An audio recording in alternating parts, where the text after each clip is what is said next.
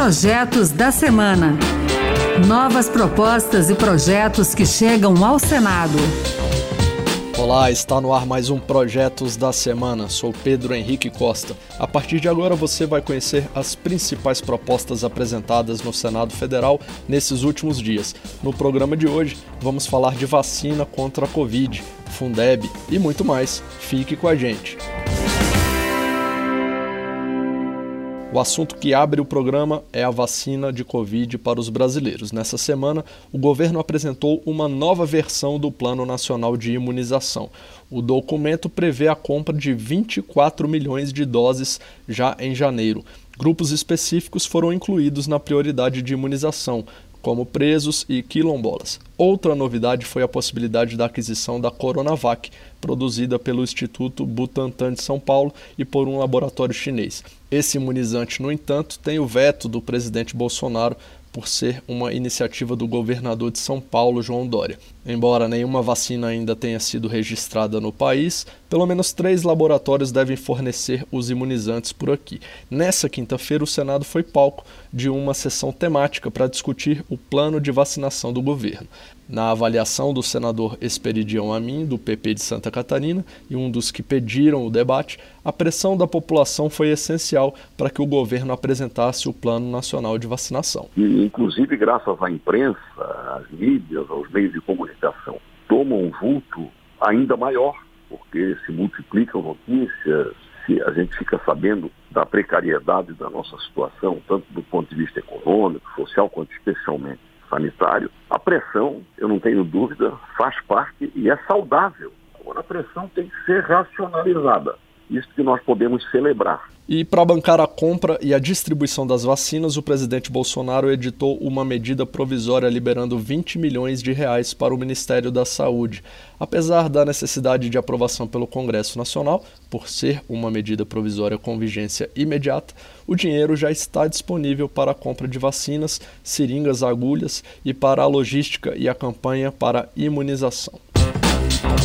E já que estamos próximos de começar o processo de vacinação aqui no Brasil, um projeto apresentado nessa semana trata justamente da responsabilidade em relação às vacinas. O senador Ângelo Coronel, do PSD da Bahia, sugere alterar o Código Penal para punir quem se recusar a se vacinar ou disseminar notícias falsas, as chamadas fake news, sobre o imunizante. O projeto prevê reclusão de 1 a 3 anos para quem se omitir ou se opuser à imunização dos filhos, e até 8 anos de prisão para quem se recusar a tomar o remédio sem justa causa em situações de grande risco à saúde pública. Ainda falando sobre Covid-19, alguns senadores apresentaram projetos nessa semana com o objetivo de prorrogar o estado de calamidade decretado em função da pandemia, que vai até 31 de dezembro deste ano. É o caso da proposta do senador Carlos Portinho, do PSD do Rio de Janeiro, que defende mais seis meses, seria até 30 de junho de 2021, a vigência do estado de calamidade. Isso quer dizer que o governo tem mais liberdade para investir no combate à Covid e alivia impactos financeiros e regras de orçamento. Já o senador Alessandro Vieira, do Cidadania de Sergipe, quer estender o estado de calamidade e também o pagamento do auxílio emergencial até 31 de março de 2021. O repasse desse valor seguiria critérios como limite de duas cotas por família e seria concedido a pessoas desempregadas. Agora, o tema do Projetos da Semana é Seguridade Social. Um projeto recente permite a concessão pelo INSS do benefício de auxílio-doença ou da aposentadoria por invalidez a partir da apresentação pelo trabalhador de dois atestados médicos particulares. De acordo com o autor, o senador Jaime Campos, do Democratas de Mato Grosso, essa será a solução nos casos em que o INSS não for capaz de decidir sobre a concessão desses benefícios previdenciários em até 30 dias.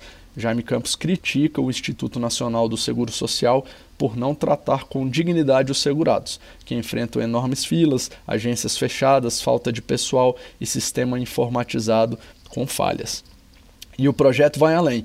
Para os aposentados e pensionistas que precisam fazer anualmente a prova de vida do INSS, o senador Jaime Campos propõe que o atendimento seja feito via telemedicina ou domiciliar, em casos de pessoas idosas ou com dificuldade de locomoção. É dever cívico, ético do Estado brasileiro aprimorar o funcionamento do INSS e prover o atendimento descomplicado, eficiente e, acima de tudo, ágil de forma a preservar a dignidade de cada trabalhador, zelando por sua saúde e pelo seu bem-estar de sua família. Chegou a hora de falar de direito do consumidor. Dois projetos apresentados nessa semana pelo senador Stevenson Valentim, do Podemos do Rio Grande do Norte, merecem atenção aqui no programa. O primeiro deles interessa a quem costuma usar os pontos do cartão de crédito para acumular milhas, por exemplo para pagar passagens aéreas. O senador foi atrás de dados do mercado que dão conta de que mais de 30 bilhões de pontos expiraram sem uso pelo consumidor nos últimos dois anos. Stevenson está sugerindo que esses pontos não prescrevam, ou seja, não percam a validade. E em outro projeto, o senador propõe que as montadoras de carros sejam obrigadas a fornecer ao cliente um carro reserva caso o reparo do veículo dure mais que 30 dias, ou então se a manutenção de um recall não seja feita no mesmo dia do comparecimento à oficina. Vamos falar de educação. Nessa semana, o Congresso Nacional concluiu a votação de um projeto que se arrastava há anos, a regulamentação do Fundeb, o Fundo de Manutenção e Desenvolvimento da Educação Básica e Valorização dos Profissionais de Educação.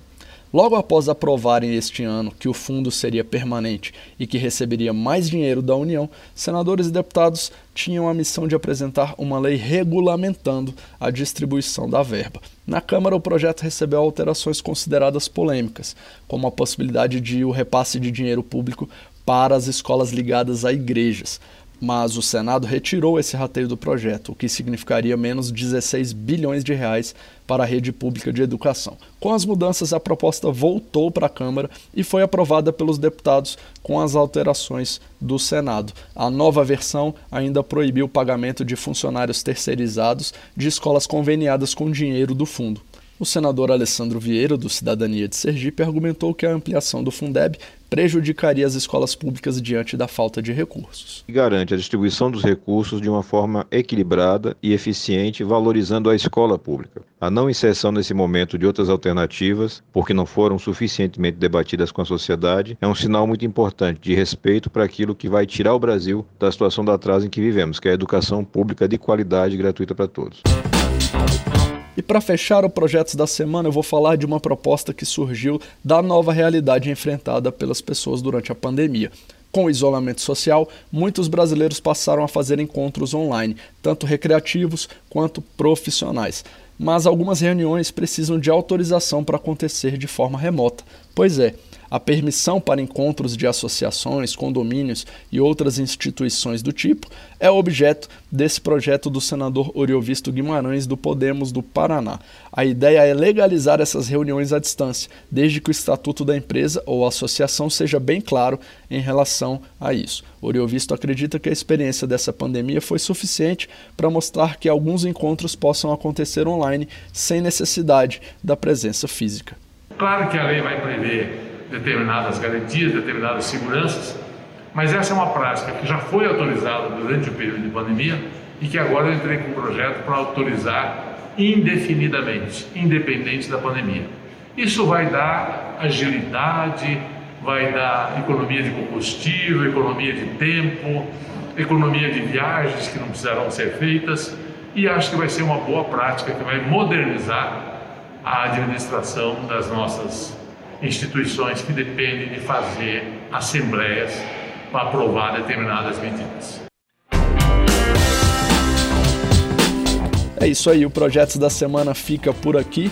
Acompanhe o programa na Rádio Senado toda sexta-feira, às duas da tarde. E também na internet, é só entrar no site da Rádio Senado e baixar o áudio para escutar quando você quiser. O podcast também está nas principais plataformas. Eu sou Pedro Henrique Costa, muito obrigado pela sua companhia e até o próximo Projetos da Semana. Projetos da Semana. Novas propostas e projetos que chegam ao Senado.